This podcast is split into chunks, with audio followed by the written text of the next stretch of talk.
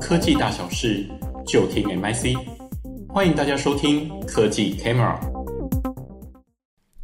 各位听众，大家好，我是资策会 MIC 的资深产业分析师钟小军。今天要为各位分享的题目是 NWC 巡礼，遇见次世代行动通讯产业新机会。NWC 二零二三的主题是速度，那主要是聚焦，我们可以看到五大主题，包括五 G 增速、五 G 的新动能，借此来探索六 G 的未来，持续着眼沉浸式的技术，然后深度研析金融科技的议题，并且思考数位技术渗透到各个产业带来的机会。那么接下来，让我们进入 NWC 的会场，在本届 NWC 的 Keynote。或者是研讨会，甚至座谈会的议程中，我们可以发现有不少主题内容探讨都是相似的方向，就是电信商、服务供应商如何实现五 G 的货币化。也就是说，要用如何用五 G 来赚钱。在 Erisson 的简报中，我们可以观察到，自二零二零年初以来，全球前二十大的五 G 市场用户已经占了所有全球五 G 用户的大概啊八成五左右。它的电信收入呢，基本上都是呈正成长的趋势，而这当然是跟五 G 用户普及率的增长是有正相关的。而这些呃收入的来源极大比重都是来自于用户采用较高流量的五 G 方案，进而提升了 ARPU。但即使呃营运商收入转正成长，呃，Ericsson 呢在这个 Keynote 里头呢特别提出了四 G 的世代呢创造了 APP 经济，也就是 App 的经济。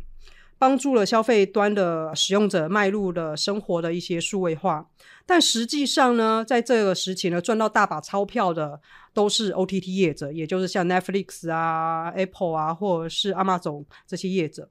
那么，Ericsson 在这一场的 Keynote 中特别提到说，五 G 的世代不能再重蹈覆辙。也就是说，通讯产业呢，希望在五 G 世代能够找回自己的主场，并且用一直以来讨论的各种五 G 用力，真正的为他们带来获利。那么，Verizon 呢，在其他研讨会的场合中也提到了发展 B to B to X 的重要性，特别表示五 G 如果做得好，就代表他们能够协助他们的企业客户更容易的使用，并且维运他们的 IT 系统。在 OT 端呢，更可以提供更有效率、低成本的服务，而驱使各个垂直应用以及销售渠道的业务的成功，而这就会为 Verizon 这些电信商来带来营收。而从展会与研讨会中，无论是否为杀手级应用，我们都可以观察到 Metaverse，也就是元宇宙，依然是这些业者，不管是电信商或是系统设备商眼中的五 G 应用服务变现的关键字，也就是希望从元宇宙来赚到钱。同时也发现有别于过去围绕在 AR、VR 体验这些展出，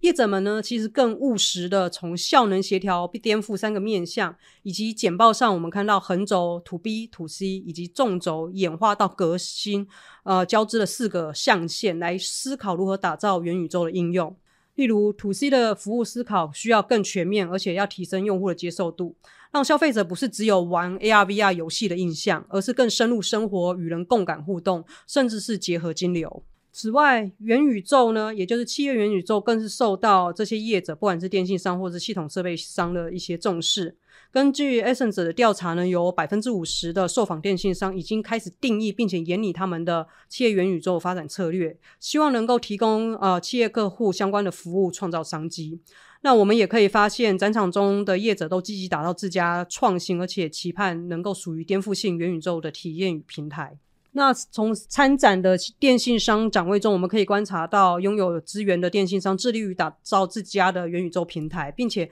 透过跨国的合作方式推广扩散相关的服务，同时也透过跨界合作来打造更丰富的内容，创立 IP，共享技术以及服务的经验。例如 SKT 的 Ifland 元宇宙平台，他们的月活跃用户至今已经达到四百万人次，而且他们的合作企业已经高达两千五百家。并且呢，把这一个平台已经逐步的推向全球五十多个国家。那日本 NTT Docomo 则是成立全资的子公司来负责 XR 的业务发展，打造更丰富的元宇宙应用。Origin 的 Metaverse 的展演中呢，则是让四个参观者呢头戴 VR 的头盔来沉浸在他们的元宇宙平台中，并且呢，与一千公里远以外的马拉加 Orange 的商店，同样是头戴头盔的用户来在元宇宙里面做互动。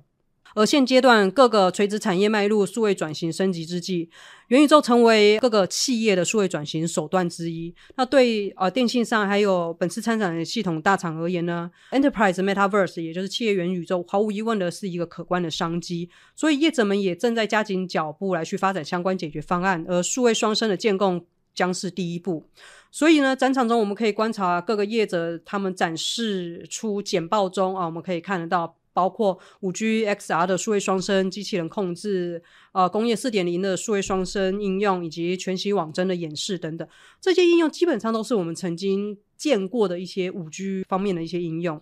但是呢，就其根本，我们可以发现的是，这些业者都强调，这些应用的实现基础，首先是要立基于像五 G Standalone。加上啊，边缘运算以及专网的建构，再来就是要深度的与企业客户合作，建构出完整的数位双生建模内容，相辅相成之下呢，才能初步实现大屏宽所需的一些应用，而且最重要的是提供低延迟的企业元宇宙的服务。而这次的 NWC 的啊电信展场中，有别于其他电信商，南韩两大电信商 KT、SKT 则是将 AI 技术与应用作为他们最重要的展示内容。SKT 希望实现无处不在的 AI 愿景，那在展场中也展示了他们正在开发的 A-Dot 啊语音对话机器人，就有点类似最近很夯的 ChatGPT 这样的一个应用。那除此之外呢，SKT 更强化他们的 AI 晶片能量。然后丰富他们的软硬体生态体系，加深与 AI 软体公司的合作，将 AI 应用扩展至包括像宠物医疗啊，或是智慧交通这些面向。而 KT 的策略则是通过 AI、大数据、云端的数位解决方案呢，从现有的 B to C 服务，向将他们的市场扩展到 B to B 的这个领域。展场中，KT 就有展示出，例如他们现在要提供的 AI 数位物流解决方案这样的一个应用服务。包括利用 AI 技术提供及及时优化的运输路线方案，或者是利用 AI 行动平台及时的匹配托运人和车主的这样的一个服务平台。而这一次 NWC 的展场中，其实充斥着各种似曾相识的应用，当然也有一些新兴应用产品，包括像 HTC 的 VR 沉浸式游戏，一直都是参观者跃跃欲试的项目，就如影片所示。Telefonica 呢，则是展示透过 5G SA 和网络切片技术，让无人机的商用呢能够更具可能性和实用性，让 5G 网络透过网络切片能够同时支援无人机的高清即时直播，以及大规模群众的一个同时的传输联网需求。而另外一个吸金的应用呢，则是。呃，SKT 的 UAM 空中计程车飞机的 4D 虚拟飞行体验，这个应用的主要目的是要向世人展示他们 SKT 要进军空中交通领域市场的企图心，而且预计在二零二五年就要启动空中计程车的商用服务。那么在其他应用部分呢，今年的 NWC 满场跑着机器狗以及机器人应用展示，也是让人家啊、有目共睹。那机器狗的关键作用多半是用于啊、环境侦测，那机器人呢，则是依照情境而有所不同的区分，譬如有保全巡逻机器人或是医疗监控机器人等。我们也可以发现，二零二三年是自然语言处理、图像辨识以及数据分析这些技术进步的转折点。而这些机器狗或机器人呢，或多多或少都有具备这些关键的技术。而 C-V2X 这样子的应用，虽然不像二零一九年 W C 讨论那么热络，但是有不同的业者从不同的角度推出新的应用。譬如说，在德国的电信展区，初创业者 Spoke 它就设计了。可以配置在自行车上具有 C-V2X 功能的设备和服务平台，主要就是着眼于欧洲自行车通勤人口的成长，这样的成长之下的一些安全需求。那么从整体而言呢，我们可以发现啊、这些展场的应用已经不再强调五 G 的存在与否，毕竟五 G 已经商用了，但是呢，却再在显示必须透过五 G 这些应用服务才会有更好的表现和体验。那么在产业观察部分，我们可以聚焦高效节能、开放网络、五 G 专网和卫星通讯四大关键。那首先在高效节能部分呢，为了支持五 G 持续成长的一些用户呢，其实全球的基地台的商用部件是一直在进行的。事实上呢，呃，五 G 的基地台的耗能一定是高于四 G 的，那这也连带了造成碳排量的大幅成长。直到二零二五年呢，甚至有可能会高达七成以上的一个成长率。那更不用说电费支出，根据中国大陆的电信商的预估，他们到了二零二五年的电费支出就至少成长了三成。而因为乌俄战争的影响造成的欧洲能源危机，也让欧洲电信商苦不堪言。他们的电费呢，至少成长了两倍。而同时间，全球还是有所谓的实现净零碳排的目标。那么，二零二二年呢，呃，五月的时候，全球一百二十七个国家已经公布他们自己的呃近零碳排的目标，而至今呢，有多数的电信商也公布了他们自己的一些碳综合或者是近零排碳的一些计划。而面对国际的这些近邻的诉求，能源危机导致的电费高涨，造成电信商的能源支出大幅攀升，也使得更多的高效节能的新兴软硬体产品解决方案，基地台的站点节能设计呢，也应运而生。那么，首先我先来介绍 Nokia。Nokia 呢，他们推出了新的 logo，在参展时间呢，更是积极的来去推广说他们的一些新的发展策略。那在参展的过程中，Nokia 导览人员呢，他们的新产品解说中，积极的介绍他们的呃新一代高效低耗能的五 G Massive MIMO 的基地台产品。标榜着跟上一代产品更轻量三成，而且搭载最新的呃 ReefShark 的晶片，以及最新的节能设计，可以让他们的能源消耗减少三成。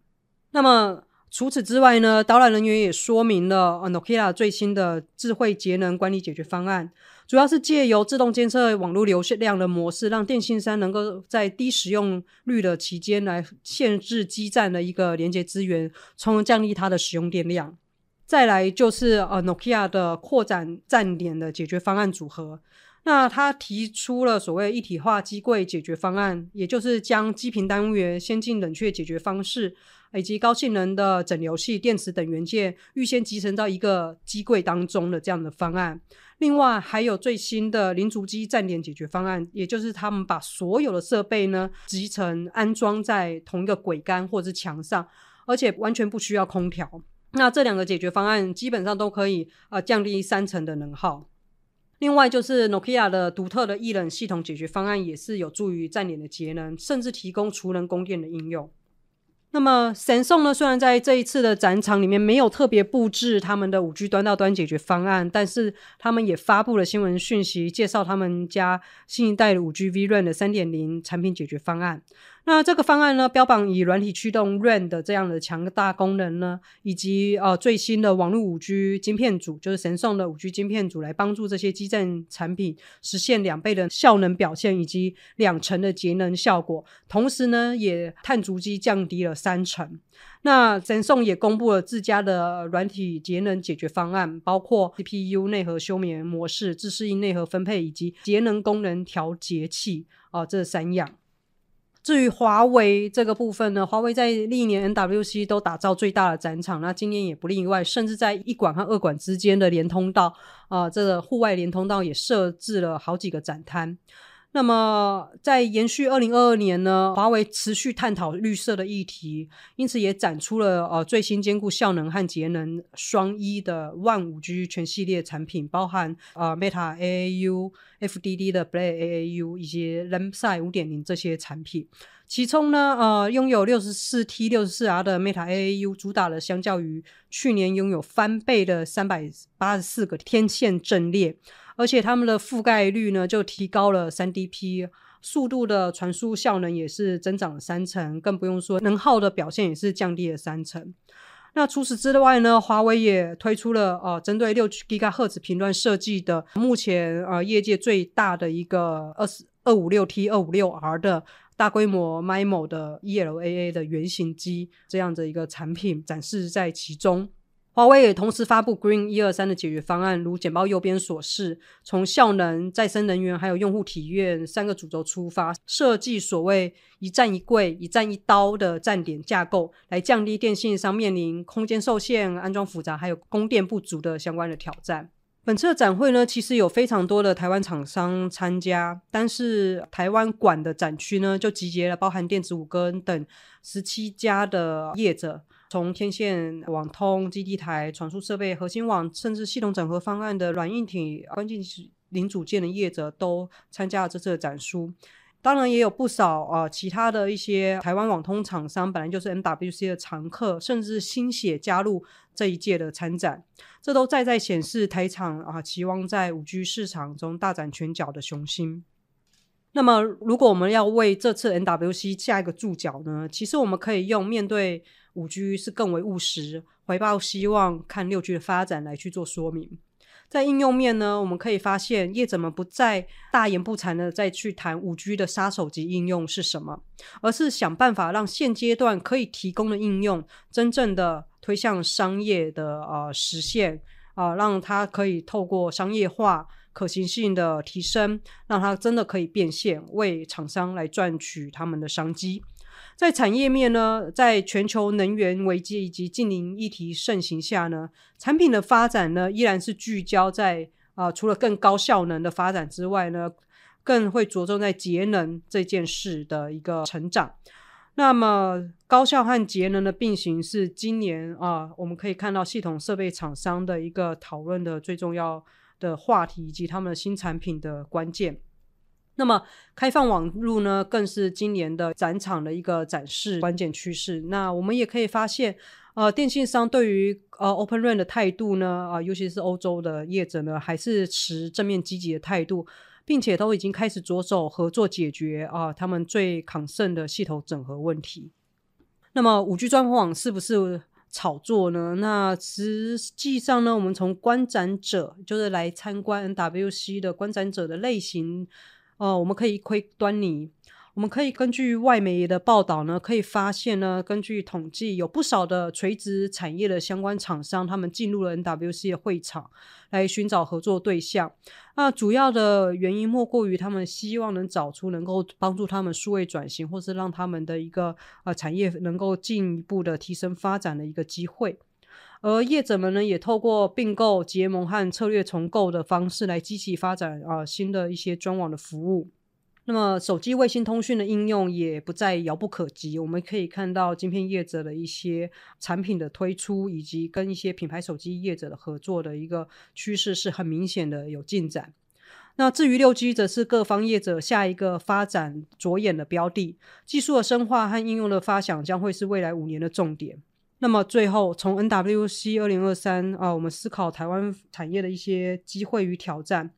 我们可以发现呢，台湾呢，应该说我们可以很明显的了解，台湾本来就拥有自研开发开放网络和专网解决方案的能力，并且就拥有了坚实的关键零组件以及软硬体的生态体系，过往也有不少的跨国的合作经验，所以呢，基本上是有机会争取更多的国际商机的。然而，同样的，因为同样都是聚焦在开放网络和专网的领域的发展。呃，尤其在这次的展会中，我们也观察到不少的既有甚至新兴的国际竞争者，呃，在展场中来去展示他们的一些解决方案。那么台厂呢，要如何透过自家研发制造能量以及产品的差异化，获得国际客户的青睐，那就会是台厂的首要挑战。今天的报告到此结束，谢谢各位。